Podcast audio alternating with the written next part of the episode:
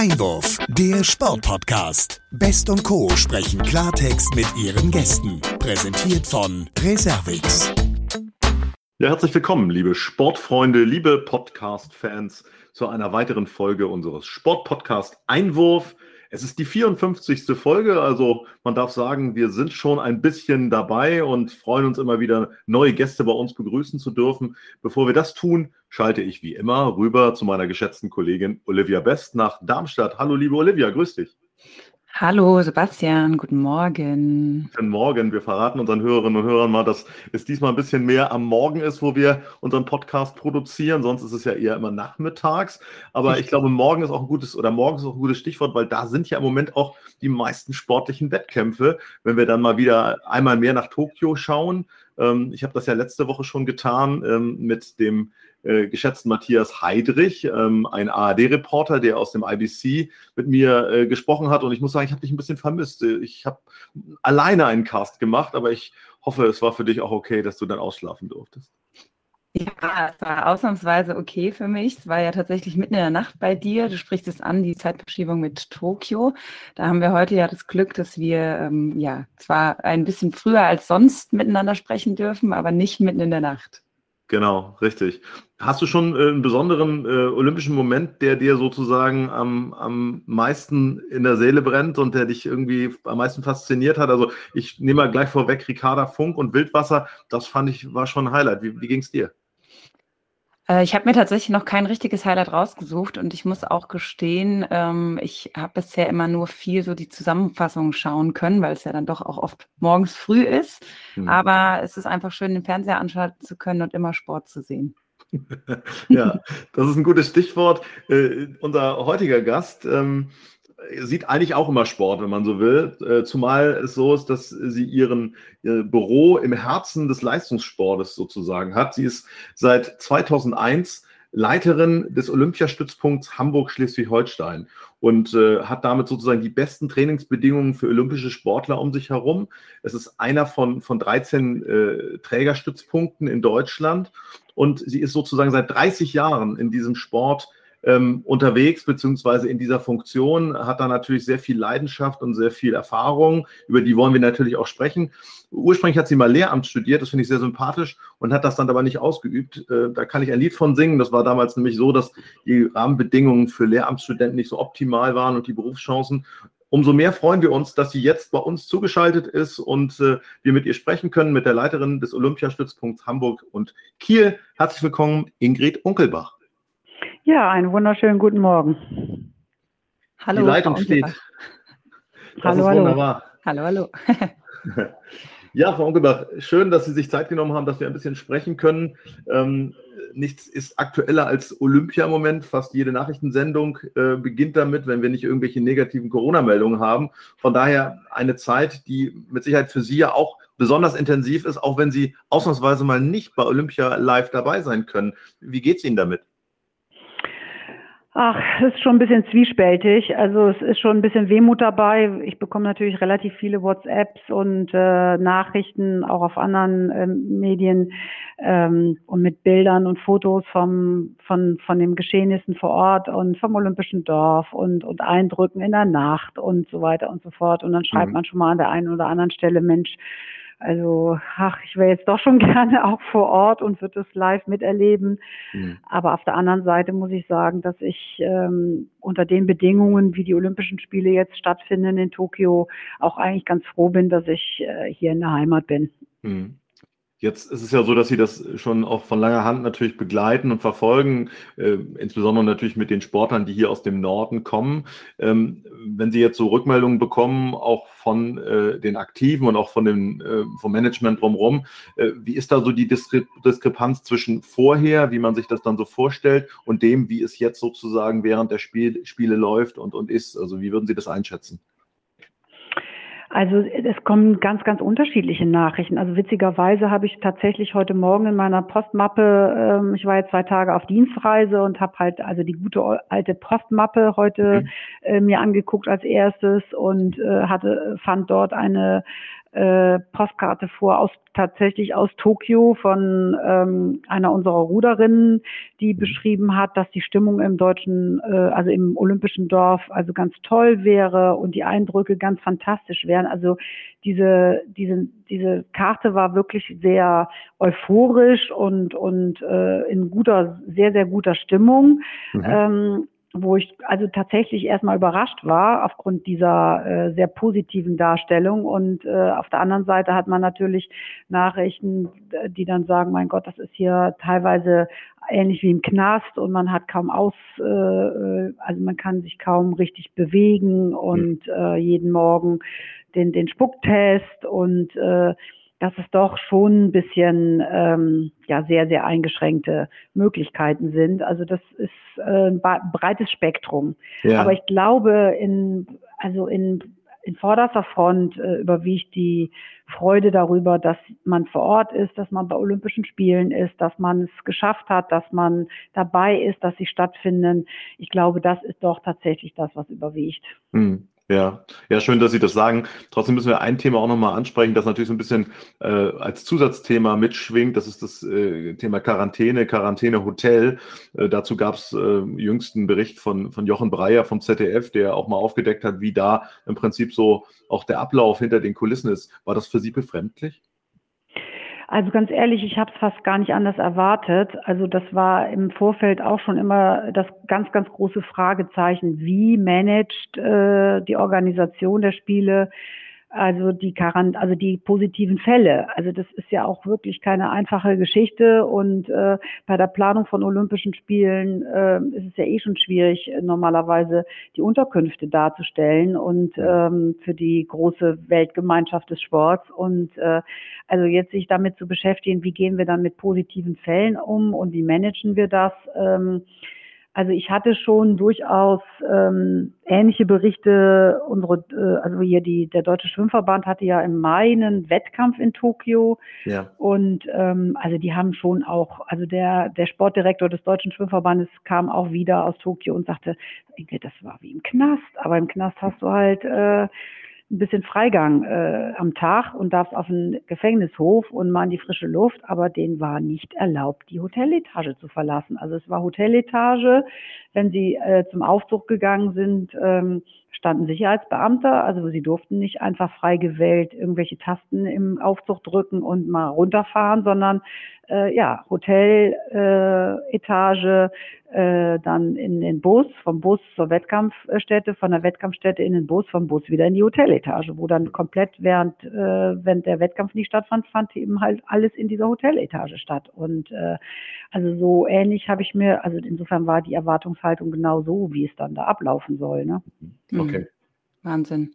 Ja, das sind äh, gemischte Gefühle, ne? So zwischen ja, Freude aber andererseits, und Ja, aber ich meine, andererseits haben wir den Anspruch und, und ich meine, die Medien als allererstes, sie, es werden ja nicht die positiven Wettkampfergebnisse als erstes aufgegriffen, sondern ähm, ich meine, vor den Spielen hat man sich tagtäglich der Frage ausgesetzt gefühlt, bist du dir sicher, dass das stattfindet? Und jetzt äh, ist man sich der Frage äh, jeden Tag ausgesetzt und auch von den Medien immer wieder gepusht, muss man nicht eigentlich jetzt abbrechen? Ja. So, und äh, das ist, aber auf der anderen Seite werden dann die Bedingungen bemängelt. Aber ich meine, man muss dazu sagen, dass ich glaube, die Organisatoren schlicht und ergreifend das Bestmögliche machen, was die Sicherheit der Sportlerinnen und Sportler betrifft und diese Spiele irgendwie in diesen Pandemiezeiten äh, bestmöglich über die Runden zu kriegen. Und das ist ein unglaublicher Spagat. Also ich möchte nicht wirklich in dieser Rolle stecken. Ich habe das jetzt anderthalb Jahre hier live und in Farbe vor Ort gehabt. Also und das im kleinen Rahmen. Das ist ja tatsächlich wirklich äh, Kindergeburtstag gegen das, was da jetzt in Tokio zu veranstalten ist. Ja, dennoch eine große Herausforderung. Und da sind wir eigentlich auch schon, sage ich mal, bei meiner nächsten Frage angekommen und sind im, mitten im Thema. Wir möchten natürlich auch gerne mal ähm, auf Ihre Persönlichkeit und Ihre Aufgaben zu sprechen kommen. Sie sind seit 2001, ähm, leiten Sie sozusagen den Olympiastützpunkt in Hamburg und Schleswig-Holstein und haben natürlich auch dort vor Ort ja, viel Kontakt äh, zu olympischen und paralympischen Athleten und sind ähm, für diese verantwortlich. Vielleicht können Sie ja uns einfach mal so ein bisschen berichten, was sind Ihre täglichen Aufgaben und was war vor allen Dingen die letzten 18 Monate so die größten Herausforderungen für Sie und ja, die Athleten? Ja, also ich bin, ähm, also im Grunde genommen ist man ja nichts anderes wie eine Geschäftsführerin eines Unternehmens. Also ich habe hier Personalverantwortung, ich habe hier Finanzverantwortung.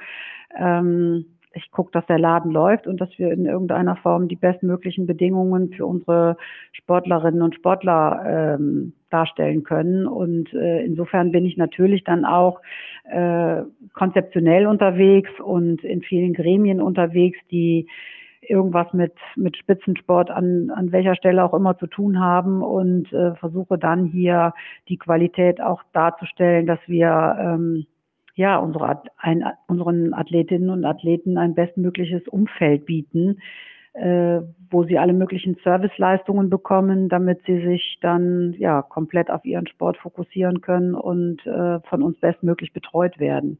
Hm. Und ja, wir haben hier am Standort in Hamburg und also eigentlich aber auch in unseren Außenstellen Ratzeburg und Kiel äh, sind wir schon wie so ein kleines olympisches Dorf. Also wir haben halt ähm, vom Internat über Eliteschulen oder Partnerschulen des Sports, Leistungssports bis hin zu Krafträumen, ähm, ja, Videoanalysen und, und Technikanalysen, Leistungsdiagnostiken, Physiotherapie, Sportpsychologie, Ernährungsberatung für alle unsere Bundeskaderathleten. Also jeder, der in der Nationalmannschaft irgendeiner olympischen oder paralympischen Sportart ist, darf unsere Serviceleistungen in Anspruch nehmen oder kann sie in Anspruch nehmen. Und äh, daher hat man immer so ein buntes Treiben um sich herum und, und viele Sportlerinnen und Sportler. Und das war natürlich in den letzten 18 Monaten ein komplett anderes Bild. Also wenn sonst hier im Kraftraum sich 30 bis 40 Sportlerinnen und Sportler tummelten und ähm, also der Kraftraum ist, man muss sich das vorstellen, sozusagen neben meinem Büro. Mhm. Also ich bin so direkt an dem dran, wofür wir hier eigentlich arbeiten. Also nicht in irgendeinem Elfenbeinturm, sondern wirklich direkt am Geschehen dran. Und wenn man sonst hier äh, erlebt, wie die verschiedensten äh, Sportlerinnen und Sportler aus, aus, aus allen möglichen Sportarten sich hier täglich treffen, gemeinsam trainieren und äh, auf ein gemeinsames Ziel hinarbeiten, sich austauschen und äh, hier eine super Stimmung herrscht. Und dann hat man hier 18 Monate ja, Bedingungen ähm, mit ganz mit, mit all diesen Einschränkungen, äh, immer nur ganz, ganz kleine Trainingsgruppen äh, abgetrennt, also nicht jetzt irgendwie sportartübergreifend, sondern selbst in der eigenen Sportart. Also wenn ich mir zum Beispiel unsere Beachvolleyballer nehme, da das sind natürlich nicht die, die kompletten Beachvolleyballerinnen, die hier am, am Stützpunkt trainieren im Training, sondern auch da wiederum nur ganz kleine Gruppen und äh, man selber ist halt, ich war halt auch viel im Homeoffice und äh, also man hat dann auch wirklich so den Kontakt gar nicht mehr so richtig gehabt. Das war schon schon eine harte Zeit. Hm, das glaube ich. Da würde ich tatsächlich gerne nochmal nachhaken. Ähm, also buntes Treiben ist ja auch so die Vorstellung, wie, wie das normalerweise bei Ihnen dann abläuft, dass hm, alle zusammen trainieren. Wir haben es jetzt angesprochen, 18 Monate Corona, verbunden natürlich mit einer Mischung aus ja, Lockdown, Trainingsverbot, dann der Verschiebung, viele Unsicherheiten. Wie ähm, war das dann genau letztes Jahr, als ja, wir alle in den Lockdown gehen mussten? Das heißt, auch Sie haben es angesprochen mit dem Internat vor Ort, da sind ja auch Schülerinnen, äh, Schüler und Schülerinnen, die sind dann auch dort geblieben, sind nach Hause gefahren. Vielleicht können Sie noch mal so ein bisschen ja auch da die Szenarien uns einmal äh, ja mitteilen? Ja, man muss ganz klar trennen zwischen den, ähm, also den Spitzenkandidaten, also den Bundeskaderathleten. Also da ist es tatsächlich so gewesen, dass wir außer einer, also einigen wenigen Wochen Anfang, also im, im Frühjahr letzten Jahres, ähm, wo wirklich hier absoluter Stillstand war und wir auch in der Tat alle nach Hause geschickt haben, ähm, haben dann die, die Spitzenathletinnen äh, komplett trainieren können, das ganze Jahr. Also äh, zwar unter den besonderen Bedingungen, aber äh, es gab dann eine Sondergenehmigung für alle Bundeskaderathleten und Athletinnen und, ähm, und die hatten also keine Trainingseinschränkungen in dem Sinne. Ähm, anders war es bei unserem Nachwuchs, also so wie Sie es genau angesprochen haben, also unsere Internate es gab keine Schule, es gab kein Training und ähm, die haben wir komplett nach Hause geschickt. Mhm. Also die, die nicht im Bundeskader sind. Die im Bundeskader waren äh, oder immer noch sind, die sind natürlich äh, äh, hier geblieben und hatten ja dann auch Training, aber ähm, die, die nicht Bundeskaderathletin, also unser kompletter Nachwuchs, äh, konnte, also da muss man tatsächlich sagen, es gibt einige, die haben ein Jahr lang nicht trainieren können oder noch länger als ein Jahr und äh, waren dann auch hier nicht vor Ort, sondern da waren sie dann auch tatsächlich besser in ihren Familien aufgehoben. Die kommen ja zum Teil aus ganz Deutschland hierher, um sich hier an die Eliteschule äh, zu begeben und sich einen Bundesstützpunkt anzuschließen. Und ja, ich meine, was soll man hier, wenn man nicht zur Schule gehen kann und auch nicht äh, trainieren kann? Ja. An der Stelle würde ich gerne nochmal ein, ein Thema aufgreifen. Wir kennen uns ja auch schon ein bisschen, Frau Unkelbach, und ich weiß, dass Sie mhm. da sehr engagiert sind und auch viel Erfahrung in die Waagschale werfen, wenn es darum geht, eben nicht nur auf diesen, ich sag mal, Kernbereich des Sports zu gucken, sondern dass es auch ganzheitlich um die Laufbahnentwicklung und Beratung geht in diesem Bereich, wo ja ganz viele Faktoren mit, mit hineinspielen. Was bedeutet das gerade auch für Spitzenathleten jetzt in Bezug auf diese Laufbahnentwicklung und Beratung? Wir wissen das von anderen Sportarten, dass quasi ganze Generationen einfach mal zurückgeworfen wurden. Wie, wie sieht das jetzt in Bezug auf, auf die Ausrichtung und Beratung von Spitzensportlern aus? Naja, auch da muss man wieder trennen. Also ich muss ganz ehrlich sagen, dass wir äh, das, also die Verschiebung dann letztendlich, als dann feststand, ich meine, ähm, schlimm, es gibt ja nichts Schlimmeres, als wenn man irgendwie so in so einer äh, Unsicherheit äh, mhm. lebt und trainiert, als dann aber klar war, sie werden jetzt definitiv verschoben und äh, also das haben wir eigentlich so ganz, ganz gut gewuppt und ähm, also im Grunde genommen haben die, die Sportlerinnen und Sportler da aus der Not eine Tugend gemacht. Also die äh, ganzen Online-Formate haben unseren Sportlerinnen natürlich erstmal in die Karten gespielt und äh, Sie haben dann mit, mit der Unterstützung unserer Laufbahnberater, die eben, wie Sie genau angesprochen haben, für diese äh, Verbindung, also dieses, das nennen wir duale Karriere, also diese Vereinbarkeit von äh, Leistungssport und schulisch-beruflicher Ausbildung, ähm, mhm da haben unsere Kolleginnen und Kollegen hier, also die, die Athletinnen dann wirklich sehr, sehr gut unterstützen können. Und viele haben dann, die davon ausgegangen sind, sie machen, ähm, sie fahren zu den Olympischen Spielen und ein Urlaubssemester eingelegt hatten an den Hochschulen, die sind dann, äh, haben dann halt das rückgängig gemacht und äh, haben dann eben diesen Lockdown und die Pandemiebedingungen dazu genutzt, einfach nochmal Gas zu geben im Studium und ähm, halt jetzt dann das Urlaubssemester genommen und mhm. äh, also dadurch war es eigentlich, kann man sagen, äh, eigentlich nicht so schlimm. Andererseits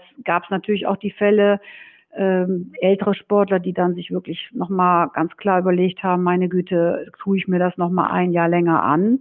Ja. Dann sieht man ja auch, ähm, wenn man jetzt die Berichte verfolgt, es gibt ganz viele Sportlerinnen und Sportler, die haben von der Verschiebung profitiert und haben dann einen, der letztes Jahr sicher qualifiziert war, noch rausgekegelt, weil sie jetzt ein Jahr länger Zeit hatten, noch mhm. letztes Jahr noch viel zu jung waren vielleicht und jetzt sind sie ein Jahr älter, haben noch mal ein Jahr länger trainiert und ähm, haben sich dann qualifiziert und hätten letztes Jahr gar keine Chance gehabt, sich äh, zu qualifizieren. Ja, Anders ja. sieht es dann wieder beim Nachwuchs aus. Also da ist es tatsächlich so, also wenn man jetzt so einen Nachwuchsschwimmerin oder Schwimmer hat, dann muss man ganz eindeutig sagen, ein Jahr ohne Schwimmtraining, das holt mhm. man nicht mehr auf. Ja. ja. Ja, absolut. Das, also das ist einfach mal das ganz drastische Beispiel, weil ähm, da kann man auch kein Trockentraining zu Hause machen oder sich irgendwelche äh, Alternativen suchen. Ähm, das ist, ähm, es ist einfach schwierig, also den ja. Trainingsrückstand dann auf internationalem Niveau aufzuholen. Hm, ja. ja. Ja, wir haben das hier im Podcast auch äh, gehört von äh, Teilnehmern, also von Olympiateilnehmern, die hier im Podcast berichtet haben, wie schwer es ist, auch einfach die Spannung zu halten über ein Jahr. Ähm, vor dem Hintergrund dann aber auch gehört, dass ähm, so Sponsoren und Familie an der Stelle eigentlich ganz wichtiger Punkt waren, die da einfach dann mit an der Seite geblieben sind. Ist das auch Ihre Erfahrung, dass da im Prinzip ein ganz wesentlicher Bestandteil auch lag, dass das Umfeld einfach dann trotzdem den Rückhalt gegeben hat und auch die wirtschaftliche Unterstützung? Ja, also das kann ich nur uneingeschränkt äh, auch bejahen. Ähm, also wie gesagt, die Erfahrung, die ich gemacht habe, war, dass die die äh, Top-Athletinnen und Athleten äh, wirklich da keine Einschränkungen hatten. Die Bundeswehr hat die Plätze aufgestockt, sodass auch da ähm, die ähm, die ja, also keine finanziellen Einbußen da waren, äh, keine Versorgungseinbußen da waren. Also, also ich nochmal, die, die Top-Athletinnen und Athleten waren in, also was da wirklich eine, eine Problemlage war, äh, die haben trainieren können, die hatten keine finanziellen Einbußen in meinen Augen, was ich mitbekommen habe. Aber was natürlich wirklich eine Schwierigkeit darstellt, ist, ja, die Spannung, wie Sie genau, wie Sie gesagt haben, die Spannung hochzuhalten, trainieren um des Trainieren Willens ist nicht das, ist nicht der Anspruch eines jeden Spitzenathleten, sondern die, die, die wollen sich ja messen, die wollen sich ja beweisen. Und mhm. der Zeitpunkt der, der Verschiebung und der Beginn der Pandemie äh, in Deutschland war ja der schlechtmöglichste, den man hätte wählen können. Die kamen ja alle aus einem halben Jahr Training, Training, Training. Also im Winter, wie man so schön sagt, werden die Olympiasieger und die Weltmeister gemacht, weil da werden die Grundlagen geschaffen. Ja. Die schachten alle mit den Hufen und, und standen voll im Saft, um sich dann in der Saison, in dem, im Sommer zu beweisen und äh, haben eine Vollbremsung hinlegen müssen. Also die mhm. sind ja im März äh, im vollen Saft stehend, äh, statt zum ersten Wettkampf zu fahren, um zu sehen, wo sie stehen, haben sie einfach weiter trainiert.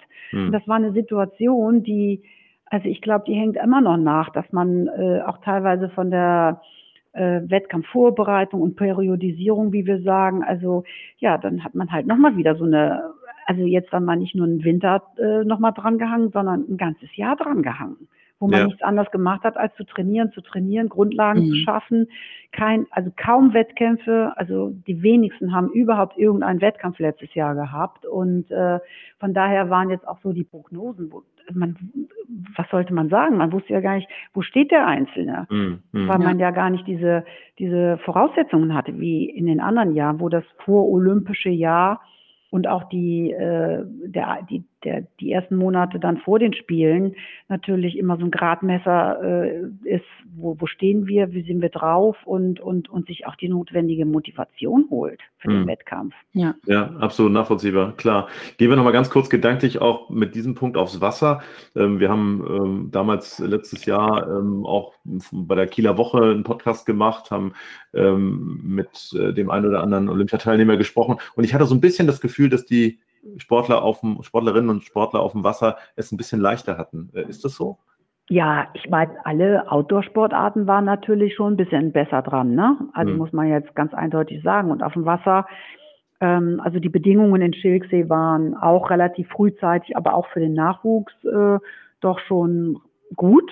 Mhm. Ähm, die sind auch gereist, die äh, Athletinnen, und waren dann teilweise halt mal vielleicht einen Monat oder zwei ganz woanders und, und haben sich dort äh, vorbereitet. Und äh, naja, die Ansteckungsgefahr, wenn man zu zweit auf dem Boot ist, ist an der frischen Luft, ist halt äh, auch nicht wirklich gegeben, ne? Und ja. also so stark gegeben. Ja. Ne? Und wenn man sich ansonsten dann gut verhält und in der Blase ist, ähm, ja, man muss, man kann das nicht alles über einen Kamm scheren. Also man mhm. muss von Sportart zu Sportart gucken, von Disziplin zu Disziplin. Also es ist ganz, ganz unterschiedlich. Mhm. Pendeln Sie dann eigentlich so auch regelmäßig zwischen Kiel und Hamburg?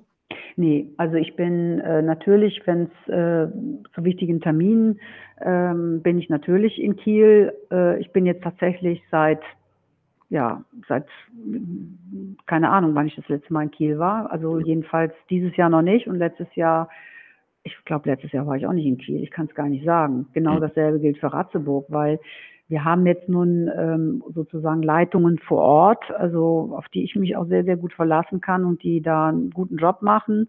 Und ähm, unsere Teamarbeit untereinander bestand halt in Videokonferenzen. Ja, Ratzeburg war das Stichwort gerade viel, vielleicht nochmal für die Hörerinnen und Hörer aufgeklärt. Da sitzen die Ruderinnen und Ruderer, nur dass man das nochmal zuordnen kann. Ja, genau. Ich würde gerne noch mal ganz kurz auch zur Vorbereitung zurückkommen, weil ähm, das mich auch noch mal interessieren würde. Wie weit ist denn jetzt sozusagen über Ihren regulären Aufgabenbereich vielleicht auch so dieses, diese Zustimmung, also dass man die, die Athleten einfach ähm, motiviert, weiter unterstützt, dran zu bleiben, was ja ja, sage ich mal, natürlich grundsätzlich auch dazugehört, aber jetzt nicht zu ihren Kernaufgaben. War das in den, in den letzten Wochen jetzt vor Olympia auch eine, eine große ja, Aufgabe von Ihnen, dass Sie da einfach den, den Athletinnen nochmal Zuspruch gegeben haben? Naja, da sind eigentlich so die Trainerinnen und Trainer und die unmittelbaren Betreuer, die, die eigentlichen, die da ähm, für sorgen mussten und müssen. Und ähm, also meine Aufgabe ehrlicherweise eher, ich kam mir in den letzten Monaten eher wie eine Polizistin vor und äh, die Hüterin der Hygienemaßnahmen hier am Olympiastützpunkt und mhm. äh, hatte dann fast eher manchmal den Eindruck, dass ich hier eher die the, the bad guy bin. Ja. ja, weil weil, aber gut, ich, ich, ich kann jetzt stolz darauf sein und bin heilfroh, dass wir sehr, sehr gut durch die Zeit gekommen sind und äh, wir keine äh, positiven Fälle hier hatten und in den Laden mal komplett schließen mussten. Und äh, also unsere Sportlerinnen und Sportler alle auch gesund und munter nach äh, Tokio aufgebrochen sind. Also das kann ich mir jetzt auf die Fahne schreiben. Und äh, andererseits, aber wenn ich dann halt hier mal gesehen habe, dass dann im Kraftraum mal ein bisschen äh, Schlendrian eingetreten ist und ich dann wieder mit dem Zeigefinger gesagt habe, liebe Leute, ne, Maske auf und Abstand wahren und äh, also da, ja, da war ich dann eher diejenige, die dann doch, äh, glaube ich, eher die, die Stimmung wieder versaut hat, wenn alle gedacht haben, oh, jetzt können wir ja mal ein bisschen wieder lockerer rangehen. Aber also es war insbesondere in den letzten Wochen, äh, wo dann die Athletinnen dann auch zum Teil geimpft waren und, und man gedacht hat, ach, die Inzidenzzahlen gehen jetzt runter und dann kann man ja hier so ein bisschen wieder locker flockig machen. Aber mhm. ähm, da war ich dann doch schon ein bisschen die Spielverderberin und äh, aber ich glaube, dass das schon äh, richtig ein, eingeordnet wurde und äh, dass dann auch ähm, ja eine, eine Geschichte ist, die sicherlich auch mindestens im Rückblick äh, von den Sportlerinnen und Sportlern auch als positiv wahrgenommen wird. Ja um vielleicht auch nochmal ein wenig nach vorne zu schauen, wenn jetzt Olympia vorbei ist, wie geht es dann weiter? Die Sportler kommen sozusagen dann nach und nach an den Stützpunkt zurück. Wie ist da das weitere Vorgehen mit eventuell Quarantäne, Freitesten, wieder ja, Trainingsbeginn? Also wissen Sie, was ich gelernt habe in den letzten 18 Monaten, ist ja tatsächlich so, dass äh, man also nach 30 Jahren Olympiastützpunkt und in vier Jahreszyklen zu denken und äh, immer in einem Olympiazyklus zu denken und zu planen und alles im Grunde genommen vorzubereiten, äh, das ist ja komplett über den Haufen geworfen. Und äh, ich glaube, dass das auch tatsächlich äh, noch eine ganze Weile andauern wird, dass man auf Sicht plant.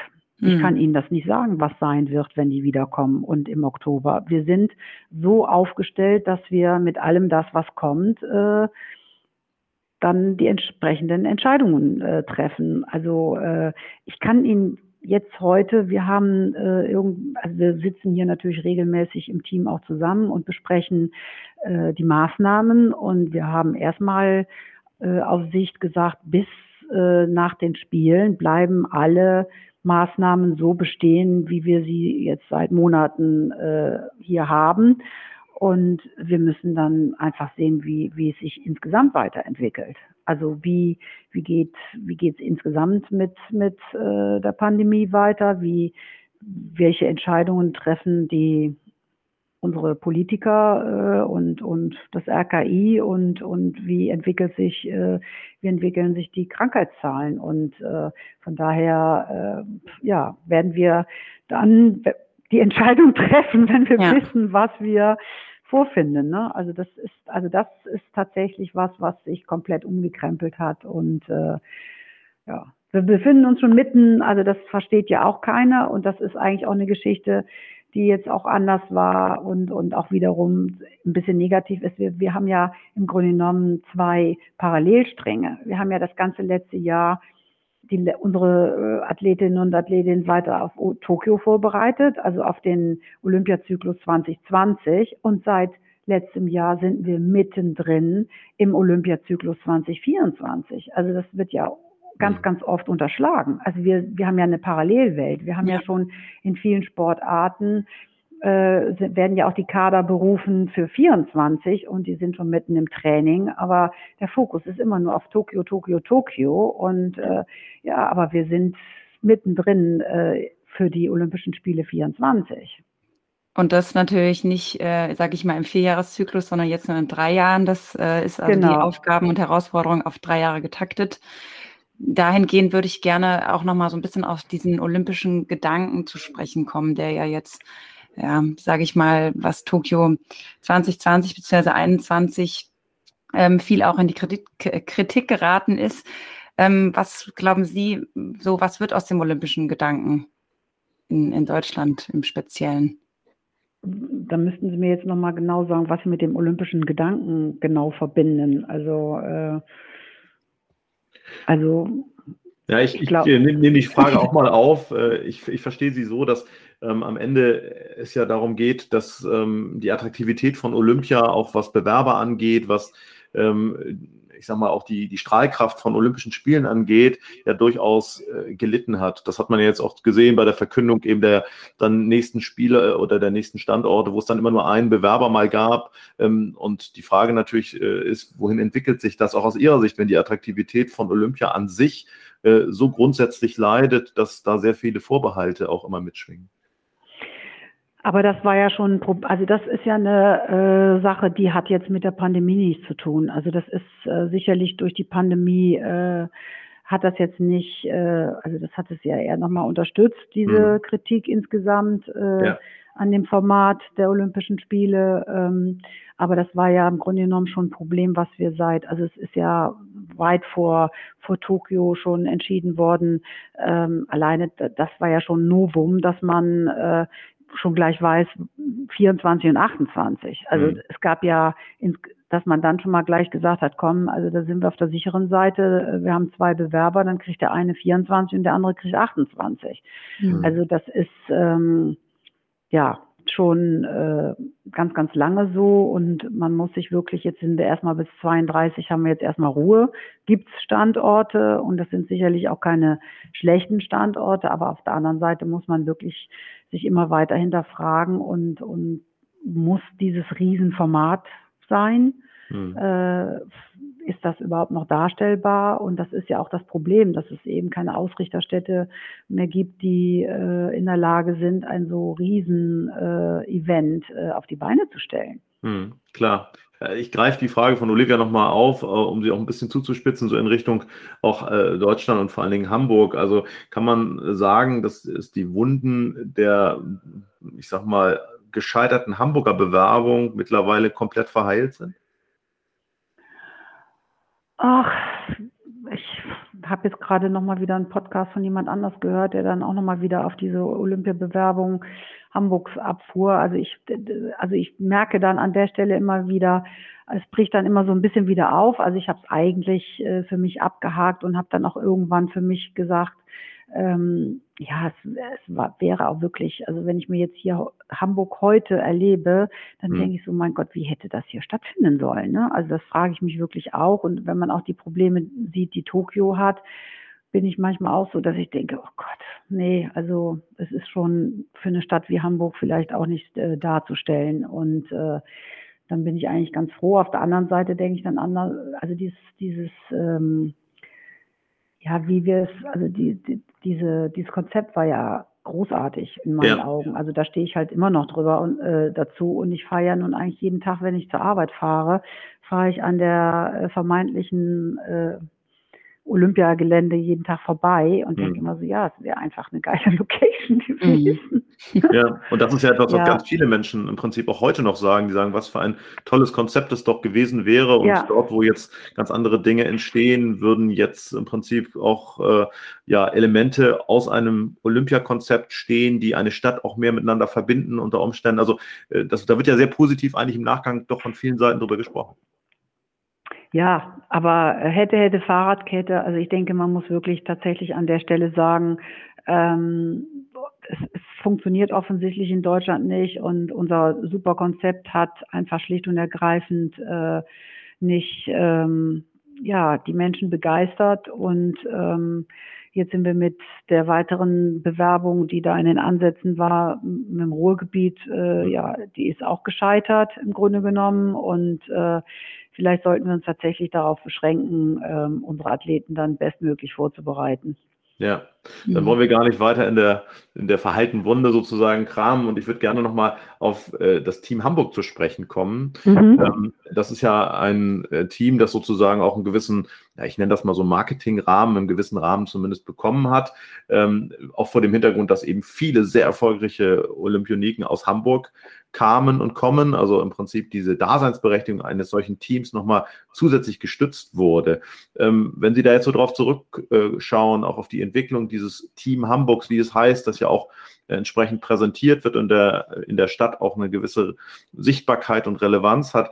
Ähm, wie, wie hat sich das entwickelt aus Ihrer Sicht und kann man da vielleicht sogar noch mehr äh, rausholen?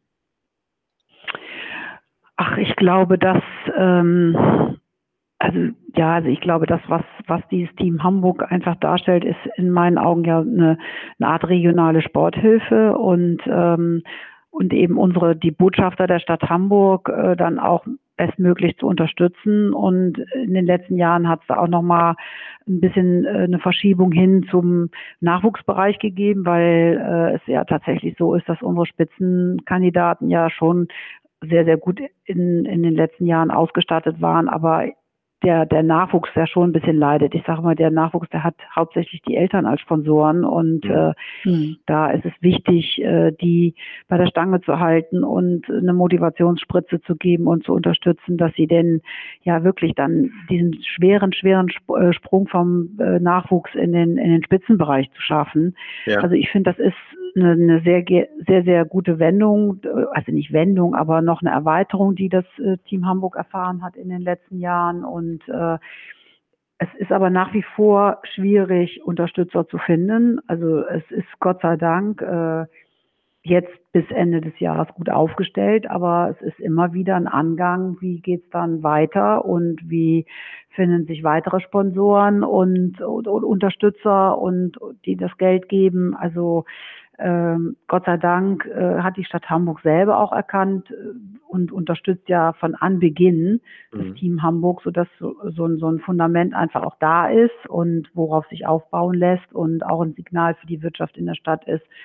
Wenn die Stadt selber auch Geld in die Hand nimmt, äh, ist es halt immer so ein, so ein guter, gute Initialzündung äh, für die eine oder andere ähm, den eine oder andere Firma in der Stadt, das dann auch mit zu unterstützen. Und ich hoffe, dass das auch auf dem hohen Niveau, in dem sie sich jetzt in den letzten fünf Jahren befunden haben, was die Unterstützer anbetrifft, auch weitergeht. Mhm, mhm. Absolut. Zumal es ja auch die Sichtbarkeit äh, des Themas und der Sportler einfach erhöht. Und äh, es sind mal nur alle vier Jahre Olympische Spiele. Von daher doch eigentlich eine gute Möglichkeit, auch die Sport an verschiedenen Stellen noch ein bisschen stärker auch in, in den Fokus zu rücken.